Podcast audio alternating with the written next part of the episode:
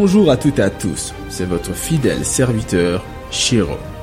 Je vais vous conter un nouveau numéro d'Historia Factory. Edward Staken. Avant de débuter cette chronique, voici la réponse à la question posée dans celle d'Auguste Rodin. Pourquoi était-il appelé le bouc sacré? Ce surnom est dû à sa virilité, sa barbe et sa moustache touffue. Un nom relativement logique au vu de ses caractéristiques physiques. Maintenant, partons à la rencontre d'Edward Steichen. Nous sommes à Hancock, dans le Michigan, et nous pouvons voir au loin un garçon d'une quinzaine d'années en train de prendre des photos. D'ailleurs, le voilà qui se dirige vers sa maison. La pellicule de son Kodak doit être vide. Il va donc aller peindre en attendant de faire développer ses clichés et de voir le résultat. Mais avant de continuer, je vous propose de faire un bond dans le passé. Allez, suivez-moi. Nous voici arrivés à Bivange, au Luxembourg. En ce jeudi 27 mars 1879, un petit garçon vient de naître. Édouard, c'est son nom, est le fils de Mary Kemp Steichen et de Jean-Pierre. Sa mère est déterminée, pragmatique et ouverte d'esprit. C'est elle qui gère les finances du foyer, mais qui milite aussi pour les causes féminines, notamment le droit de vote des femmes. Dans quelques années, elle ouvrira une entreprise de modiste. Son père, quant à lui, est rêveur. Travaillant dans une mine de cuivre, il est en mauvaise santé et après son labeur, il aime prendre soin de son jardin ainsi que de transmettre sa passion à ses enfants. La famille aura deux angelots, Édouard et Liliane. Lorsqu'il a deux ans, son ascendance immigre aux États-Unis. D'ailleurs, le photographe voyagera de nombreuses fois, notamment entre Paris et New York. Lorsqu'il a dix ans, elle déménage à nouveau et se rend à Milwaukee.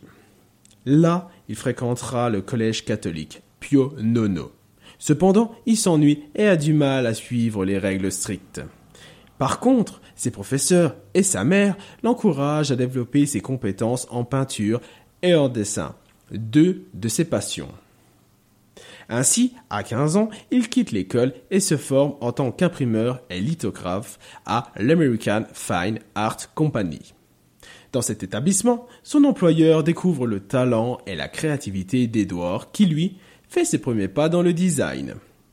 Il obtiendra le premier prix pour la conception d'une enveloppe. Il commence à concevoir des affiches publicitaires et autres supports graphiques pour la petite chapellerie de sa mère. C'est la première relation entre le mot et l'image, entre l'art et le contexte. Par ailleurs, Edouard vient de recevoir à l'instant ses photographies. Et le moins que l'on puisse dire, c'est un début décevant. En effet, sur tous les clichés qu'il a pris, seulement une image est bien, celle de sa sœur Liliane jouant du piano. Toutes les autres sont bonnes à être détruites. Mais le garçon ne restera pas sur cet échec, et à 16 ans, alors qu'il continue d'expérimenter la peinture et la photo, il décide de se concentrer sur les représentations naturelles et son environnement. Pendant deux ans, il fera cela jusqu'à qu'Edouard réalise un autoportrait qu'il appellera Portrait Study. Grâce à cette photo, il remporte un prix au Salon de Philadelphie, malgré la controverse dont il est victime. En effet, la perspective, le cadrage ainsi que l'exposition sont inhabituels pour l'époque. Mais rendons-nous justement à cette exposition accueillons des millions de personnes. Si l'on se promène dans ces allées, l'on peut découvrir différents corps de métier exposés et un attroupement de personnes devant une présentation spéciale. En effet, l'on peut y voir la torche de la Statue de la Liberté qui y est montrée. C'est la première fois qu'elle est présentée au public. Mais bien que ce soit très intéressant, dirigeons-nous vers le stand d'Edward Steichen. Nous l'avons vu plus tôt. Il a reçu une récompense pour son autoportrait.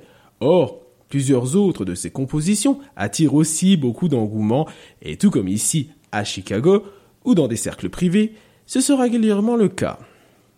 Une reconnaissance va se faire. En revanche, cette distinction ne lui fait pas oublier un projet qu'il a avec son meilleur ami, le Tour d'Europe à vélo. Il commencera cette année. Notre Américain, car maintenant Edward Saiken a la nationalité américaine, démarre donc une nouvelle page de sa vie. Il voyagera entre Europe et USA et fera des rencontres, des événements et aura des inspirations. D'ailleurs, lors d'un de ses arrêts à Paris, il découvre Auguste Redin. Une amitié sincère verra le jour, à tel point qu'Edouard nommera sa fille Kate Rodina, en hommage à son parrain Rodin. Le photographe suivra pendant un an le sculpteur et le photographiera dans son atelier ainsi que ses œuvres. Grâce au travail qu'il fournira pour le Balzac de Rodin, le monde comprendra maintenant les œuvres du sculpteur. Mais Steichen doit continuer ce qu'il a commencé, faire une série de portraits de ce qu'il appelle les grands hommes. Ainsi, ce seront donc Anatole France, Richard Strauss, Henri Matisse et bien d'autres qui seront figés. Alors qu'Edward Steichen est en train de préparer son exposition personnelle, qui aura lieu deux ans plus tard à Paris, il passe par New York et fait la rencontre d'Alfred Stieglitz, un photographe américain et galériste qui lui achètera trois tirages. C'est via l'incitation de Clarence H. White, un autre photographe, que cela aura lieu. Peu de temps après cet achat, il retourne dans la capitale et, en 1902, il ouvre sa présentation de clichés et de peinture. Là, il y découvrira la photographie en couleur. Pendant cette même période, il épousera la danseuse Clara Smith, qui va lui donner deux filles. Au même moment, il créera son propre studio de photographie et de portraitiste. Par ailleurs, Edouard, qui est un bourreau de travail, ne s'arrête pas là. Alors qu'aujourd'hui, nous assistons à une séance portrait dans son studio, d'où l'on peut entendre l'agitation de la rue parisienne, le photographe, qui cherchait le meilleur angle pour donner à son modèle le meilleur résultat, reçoit la visite d'Alfred Stieglitz. Cet homme vient le voir, car il a une proposition à lui faire. En effet, il souhaite l'inviter à rejoindre le mouvement pictoralisme. Cette activité est une fusion de la photographie et de la peinture. Elle utilise des techniques chimiques complexes pour ajouter des effets picturaux et des traits de pinceau. Toutefois, pour ce faire, il doit repartir à New York. Edward Steichen hésite, mais décide de le suivre là-bas. Photosécession, tel est le nom de cette impulsion, vise à promouvoir la photographie en tant qu'art moderne. Ici, le photographe se présente comme un peintre dans un autoportrait pictorialiste alors qu'il choisit la photo comme médium. Ensemble, ils ouvrent les petites galeries de la photo sécession, aussi appelée Galerie 291, numéro de la rue où elle se trouve, 291 Fifth Avenue à New York. En 1905, Edward Steichen devient ambassadeur de la French Connection. Ainsi, il invite de nombreux artistes modernes différents à exposer tels qu'Henri Matisse, Paul Cézanne, Pablo Picasso et d'autres. De par ce mouvement, Edward Steichen, qui voyage toujours entre Paris et New York, fournit un travail intensif de photographie. En effet, il est avant-gardiste et touche à tout, donc il expérimente de nombreuses nouvelles techniques, comme le procédé autochrome par exemple. Il pénètre dans tous les domaines de la photo et réalisera un portrait de John Pierpont Morgan, un financier. Cette diapositive sera considérée comme un classique parmi les portraits photos. De plus, il se tourne aussi vers la photo d'objets et de formes et se passionne pour les photos d'insectes et de plantes.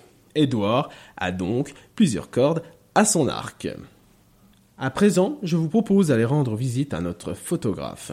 Nous sommes en 1909, dans la ferme louée à Voulangis, en région parisienne.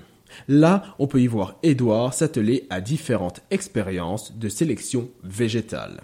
Il prend une fleur, l'observe, puis la repose, pour en reprendre une autre, jusqu'à trouver la meilleure. C'est elle qui lui permettra de remporter des prix prestigieux comme la médaille d'or de Paris qu'il a obtenue pour ses hybrides de delphinium, ou encore le prix de la meilleure culture de pommes de terre. Ensuite, quelques années plus tard, la Première Guerre mondiale éclate et Steichen retourne aux États-Unis pour s'enrôler comme lieutenant dans la division photographique du US Army Signal Corps.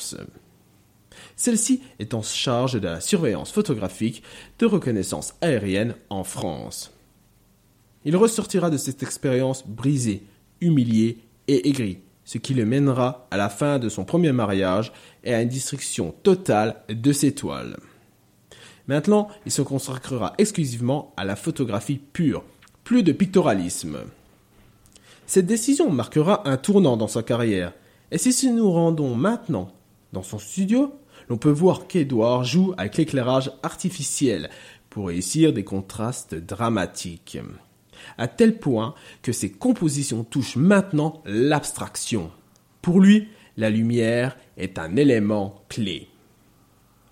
Toutefois, malgré son changement de style, il fera toujours des photographies de personnes comme Isadora Duncan, une danseuse qu'Edouard immortalise dansant entre les colonnes du Parthénon en Grèce.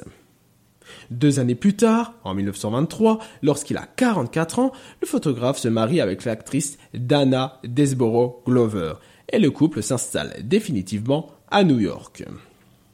Je vous propose de venir avec moi pour une promenade dans cette ville animée du bruit des premières voitures, des passants et des chiens qui aboient.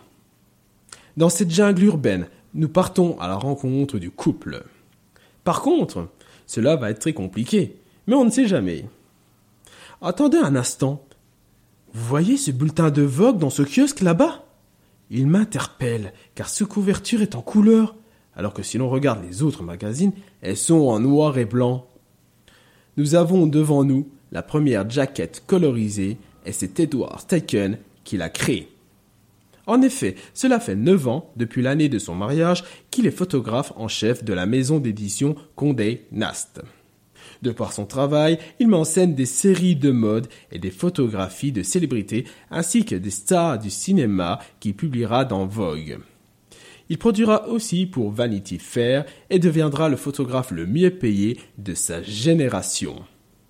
Durant ce poste, qu'il tiendra encore six ans, il fera le portrait pleine page de l'actrice afro-américaine Florence Mills, qu'il publiera dans le magazine précédent. Edward Steichen fera aussi l'effigie de Paul Robeson, devenu en 1933 le premier acteur afro-américain à jouer un rôle principal dans un film américain. Entre-temps, il sera président de l'American Delphinium Society jusqu'en 1939, un an après avoir quitté New York. En 1938, il achète une maison à Reading, dans le Connecticut, qui devient sa résidence permanente. Ainsi, il ferme son studio et cesse toute photographie commerciale. Il quitte aussi Condé Nast pour se consacrer à sa passion pour la botanique. Toutefois, sa vie n'est pas encore finie et à 62 ans, il s'engage dans l'US Navy à la tête de la Naval Aviation Photographic Unit. Nous sommes en pleine Seconde Guerre mondiale et là, il va influencer l'image idéologique et esthétique de la guerre du point de vue américain. Jusqu'à la fin de celle-ci, il sera présent pour prendre le plus de photos possible. D'ailleurs, celles-ci feront naître en lui une profonde aversion pour la guerre. Pour Edouard, la photographie doit jouer un rôle afin d'éviter ce genre de tragédie. En 1947, il est nommé directeur du département de photographie du Museum of Modern Art, MOMA, de New York. Ainsi, il suspend sa propre carrière de photographe jusqu'en 1962 pour mieux faire connaître les jeunes talents. En 15 ans, il organisera 44 expositions. La troisième créée en 1951, nommée Korea The Impact of War, n'aura d'ailleurs pas le succès espéré. Mais il ne restera pas sur cet échec. Avec ce nouveau projet, Edward Steichen voyagera au travers de l'Europe et des USA. Il collectionnera des photographies qui apparaîtront à l'exposition MOMA de 1955 à 1965. Cette affaire de cœur, dont les origines reposent sur l'enseignement moral de sa mère, explore le potentiel de la photo comme moyen de communication ainsi que son effet sur un monde auquel elle tend un miroir. Ici, nous parlons de The Family of Man. Ce lieu, au mur noir et blanc et au sol marbré, avec à quelques endroits une colonne blanche ou une estrade arrondie attire plus de 10 millions de visiteurs en 10 ans. Si nous nous y promenons, on peut voir y accrocher plus de 503 photos de 273 photographes professionnels ou amateurs venant de 68 pays. Nous sommes dans un des 160 musées qui présenteront cette exposition. C'est peut-être son plus gros projet qu'il est encore possible de voir à Clairvaux, au Grand-Duché de Luxembourg. Ce vernissage, inscrit en 2003 au registre de la mémoire du monde de l'UNESCO, est aujourd'hui permanent. Pourtant, durant cette décennie, tout n'a pas été beau. En effet, en 1957, la deuxième épouse d'Edward Steichen meurt après 34 ans de mariage. Il est dévasté pendant quelques années, jusqu'au jour où il épouse Johanna Taube, de 54 ans, sa cadette. Un an après avoir épousé sa troisième femme, Edward lance sa dernière exposition au MOMA, intitulée sobrement Steichen the Photographer. Elle met définitivement fin à sa carrière. Bien qu'il soit en retraite, il deviendra tout de même directeur émérite du MOMA et collectionnera les enregistrements de sa dernière ostension, The Bitter Years, qui rend hommage à la photographie documentaire. En 1964, l'Edward Steichen Photography Center ouvre ses portes toujours à la MOMA. Cet homme qui réalisait des portraits, des paysages, des natures mortes, des nus, et qui photographiait le mode, la danse, le théâtre, les fleurs, en plus des clichés aériens et de guerre, décède le 25 mars 1973, deux jours avant son 90e anniversaire à West Reading, dans le Connecticut.